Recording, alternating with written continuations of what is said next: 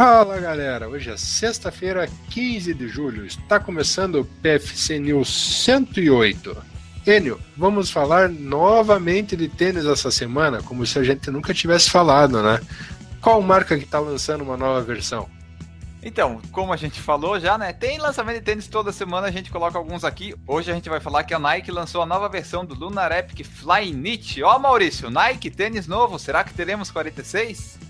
45? Minha intenção é ser somente o Pegasus. Eu sou daquele que time que tá ganhando não se mexe.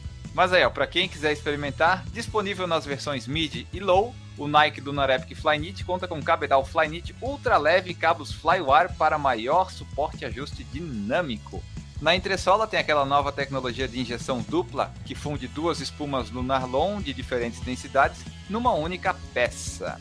Cortes a laser na lateral facilitam o amortecimento e aumentam a flexibilidade nos pontos essenciais. Além disso, a sola externa não contém borracha e traz cinco cilindros geométricos que se movimentam individualmente durante a passada, permitindo o quê? Que a compressão seja localizada, promovendo passadas mais fluidas. A estrutura maximiza tração e amortecimento, garantindo uma transição sem igual dos movimentos entre calcanhar e dedos e dando resposta superior ao atleta.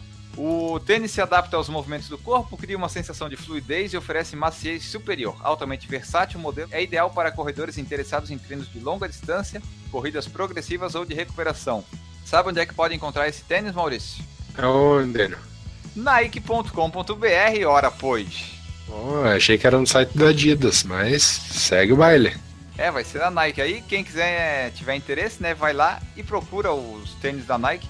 A gente até daqui a duas semanas vai estar lançando o PFC 157, lançamentos de tênis com o Eduardo Suzuki.